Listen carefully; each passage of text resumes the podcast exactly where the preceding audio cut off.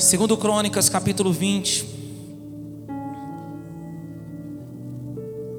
Existe algo aqui para nós que queremos avançar.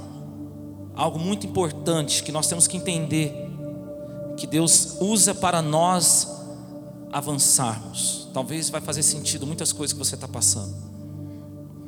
Segundo Crônicas 20, versículo 1 diz assim: Depois disso, os, Moab, os Moabitas e os, Mo, os Amonitas, juntamente com alguns dos Meunitas, vieram atacar Josafá.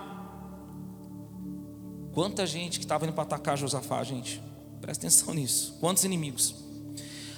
Alguns homens vieram dar essa notícia a Josafá. É impressionante como tem sempre um para dar notícia ruim, né, gente? Mas fala para o seu irmão assim: você não é o cara da notícia ruim, não. Fala assim: você é a pessoa das boas novas.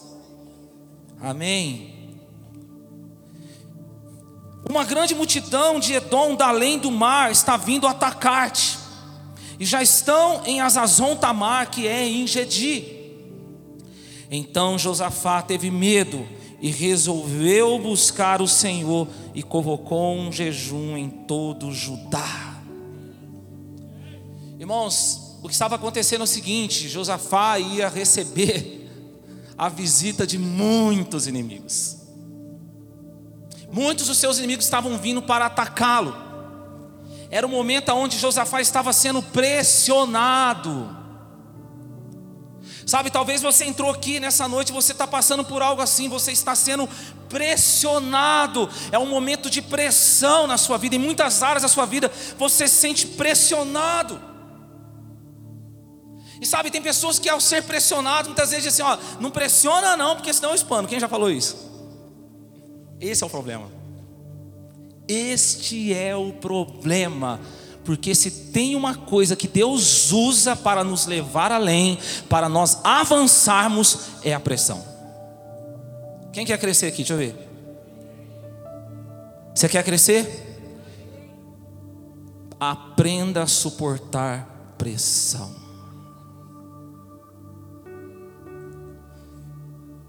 Se você fugir da pressão, você não cresce. Sabe, é como um exemplo que eu tenho que dar aqui, que é, um, é clássico esse exemplo, né? Que é da panela de pressão. A panela de pressão, todo mundo sabe que é uma panela diferente, né, gente? E qual que é o diferencial dessa panela? O mesmo alimento, se você colocar numa panela comum, demorar, demoraria muitas horas para ficar pronto aquele Se você coloca na panela de pressão, rapidinho fica pronto, sim ou não? E é bom quando eu chego em casa que está aquele barulho, né? Rapidinho. Eu não sei como é que é na sua vida, lá no seu dia a dia, mas lá em casa, quando está naquela correria, às vezes minha esposa fala assim: Luz, posso fazer aquele macarrão de pressão? Quem conhece esse macarrão? Depois pede para a Priscila dar a receita lá. Rapidinho ficar pronto. E sabe por que eu estou te falando isso?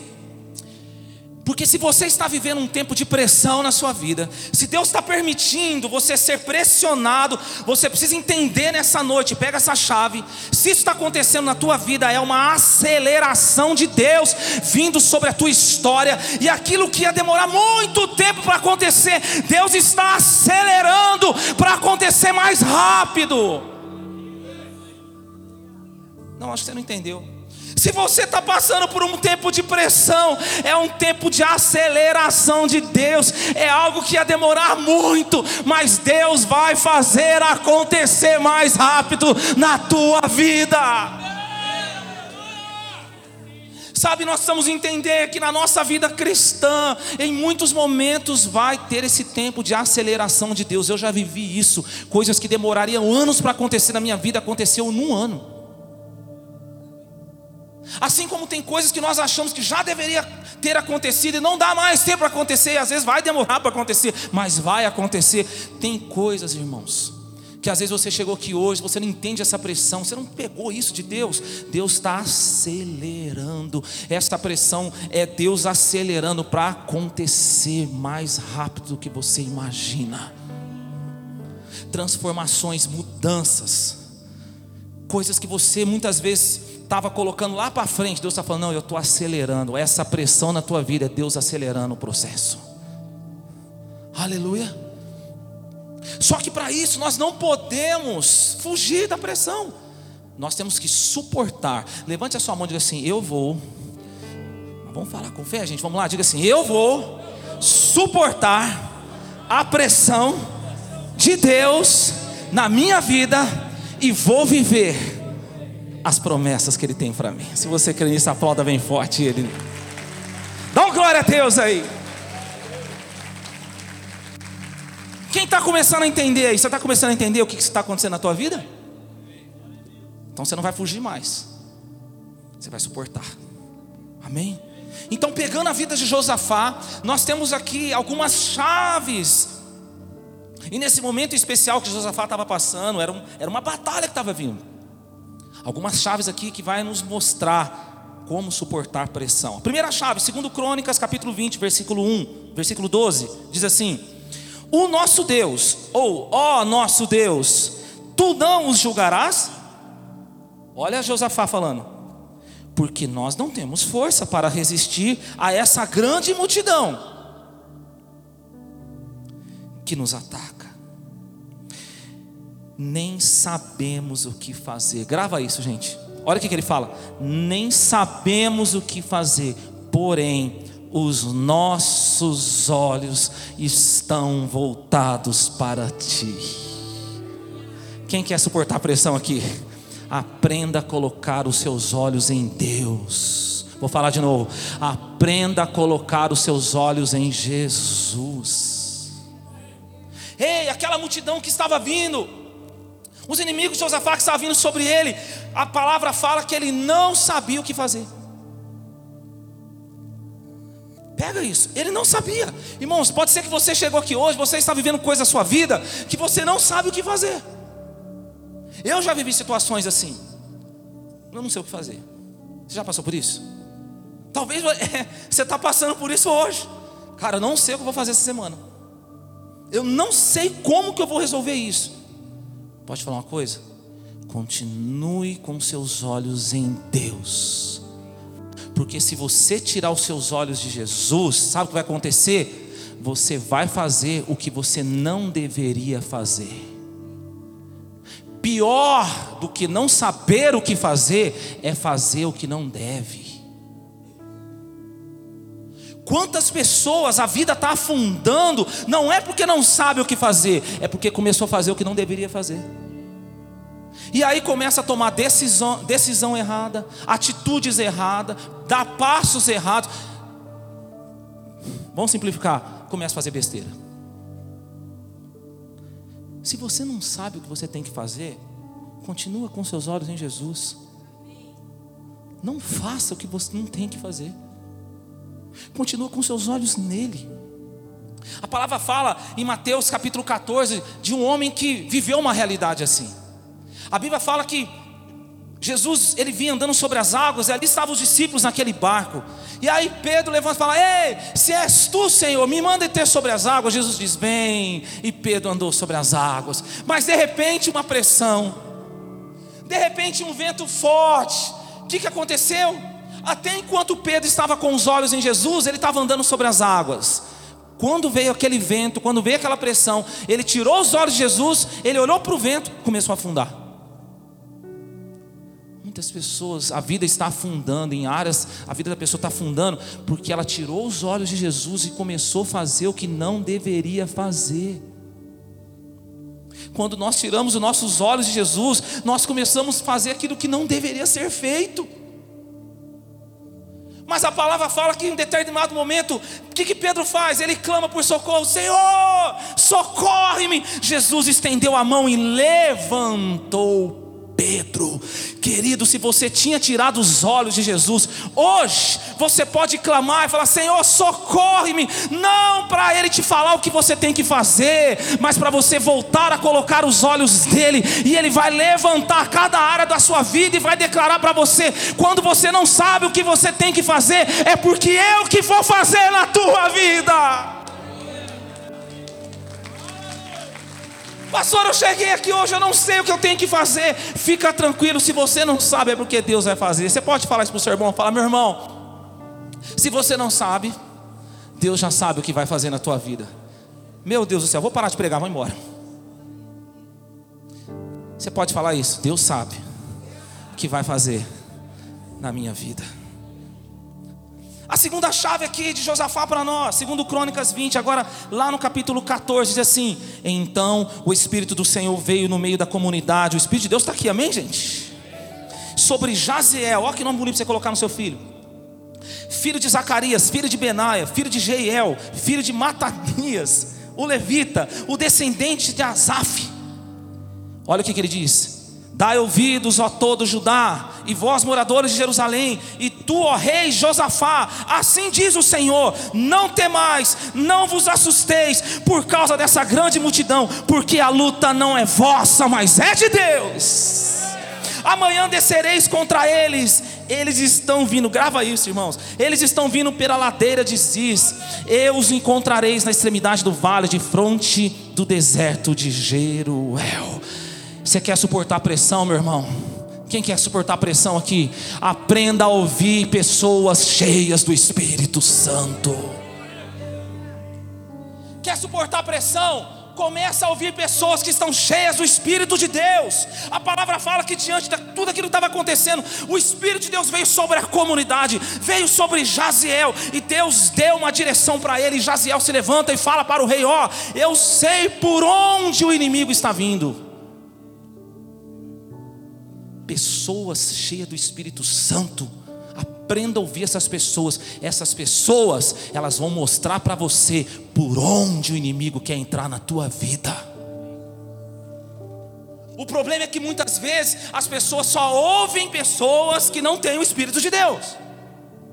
E às vezes você acha que o seu problema, o seu problema financeiro, o seu problema no casamento emocional, eu não sei o que, você acha que isso é normal, que são coisas da vida, que é natural, porque essa pessoa que não tem o Espírito de Deus, ela fala para você que isso aí é normal, são coisas da vida. Ei, querido, e a vida da pessoa não muda. Porque essa pessoa que não tem o Espírito de Deus, ela não valoriza o mundo espiritual. Mas eu digo para você que o mundo natural é uma cópia barata do mundo espiritual. O mundo espiritual é muito mais real do que o mundo natural. Tudo acontece no mundo espiritual primeiro. Grava isso que eu estou te falando.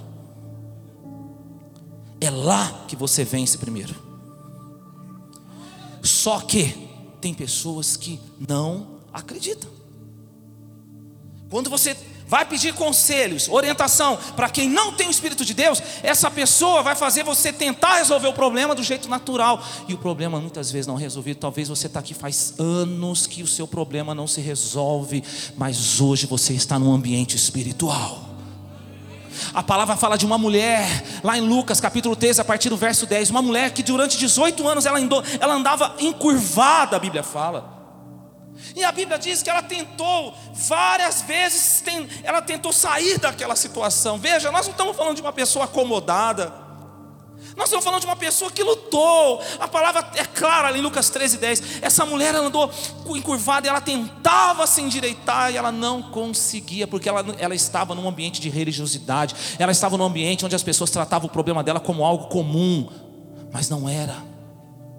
Era algo espiritual, e a prova disso, que Jesus fala ali naquele texto: não convinha soltar dessa prisão essa mulher a qual Satanás aprisionou 18 anos. Era algo espiritual. Talvez você que está aqui essa noite, a sua vida não mude, você não entende, é porque não é algo natural, é algo espiritual. Mas um dia Jesus chegou naquele lugar, Jesus chamou aquela mulher, e ele olha para aquela mulher cheio do Espírito Santo que ele estava, ele olha para ela e fala: Mulher, você está livre. Quando ele falou isso, aquela mulher que andou 18 anos encurvada, ela se levantou, porque quando ele declarou a libertação sobre a vida daquela mulher, o espírito de enfermidade que estava sobre ela bateu em retirada. E ela foi liberta. Eu digo para você essa noite que você está livre em Jesus. Você que chegou aqui achando que você teria que viver a vida toda com essa vida encurvada, uma vida que não se endireitava, uma área que não se endireitava. Eu digo para você, João 8,36: se o Filho vos libertar, verdadeiramente sereis livres. Você não precisa morrer com essa situação assim. Deus tem libertação para você. Deus tem libertação para você. Pastor, eu achei que eu ia morrer com o meu casamento assim. Pastor, eu achei que eu ia morrer com a minha vida financeira assim. Eu achei que eu ia morrer nesse vício. Oh. Jesus quer endireitar a sua vida. Aquela velha história que o pessoal diz, né? Pau que nasce torto, não? Endireita sim, porque o carpinteiro Jesus de Nazaré endireita para a sua vida.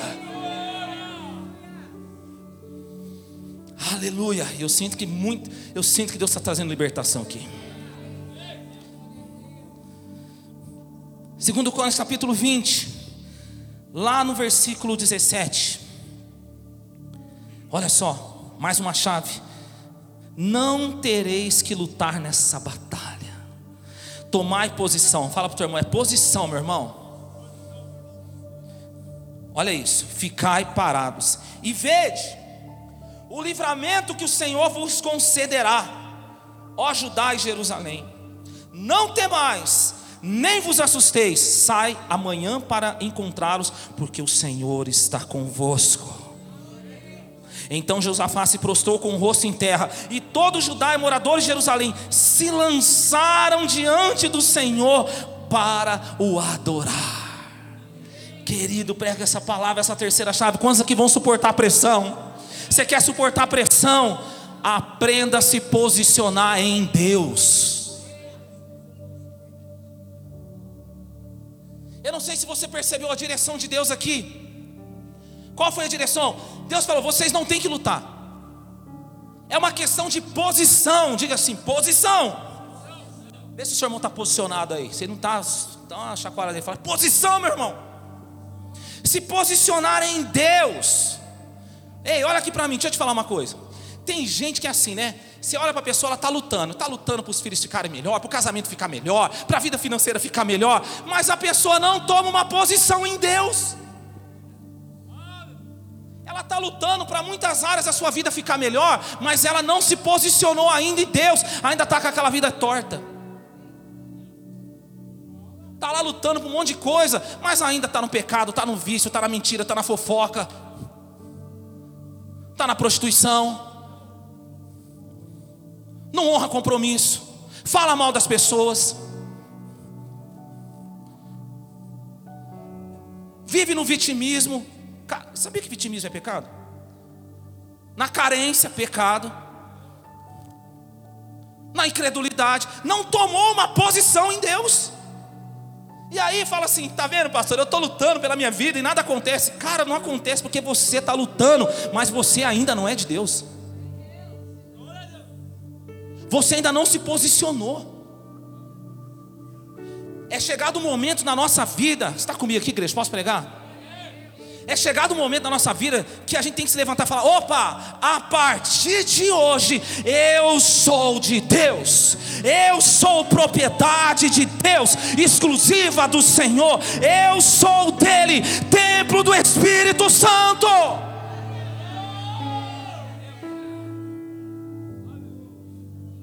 Sabe, eu amo a história de um, é um camarada que me admira muito, chamado Zaqueu.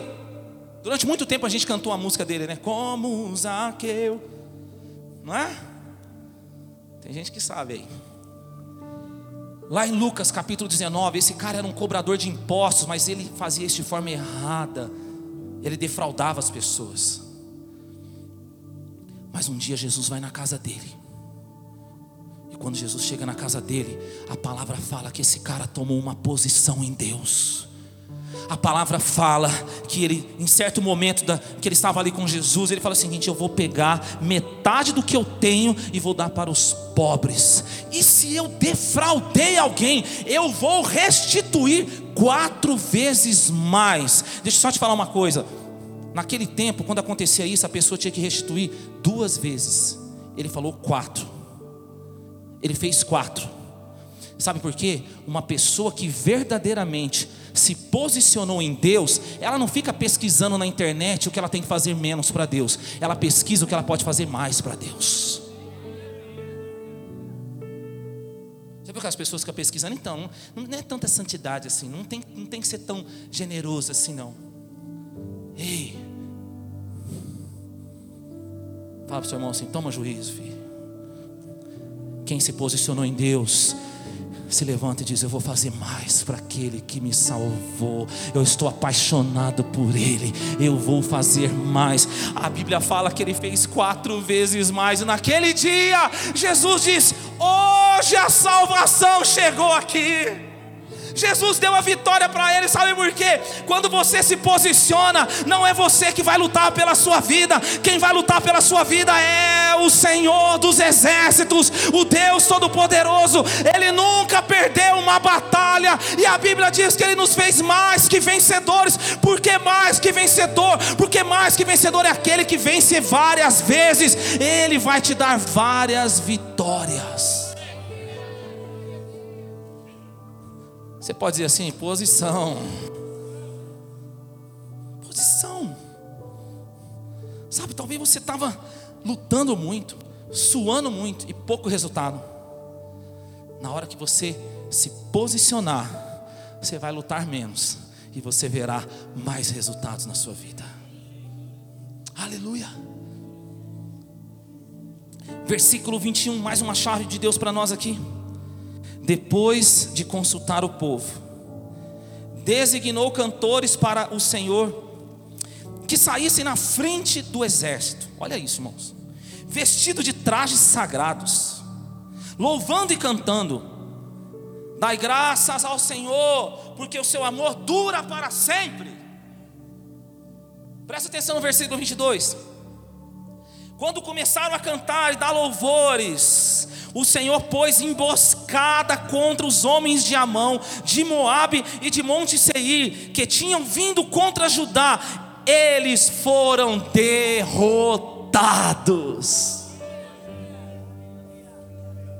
Aleluia. Você quer suportar pressão?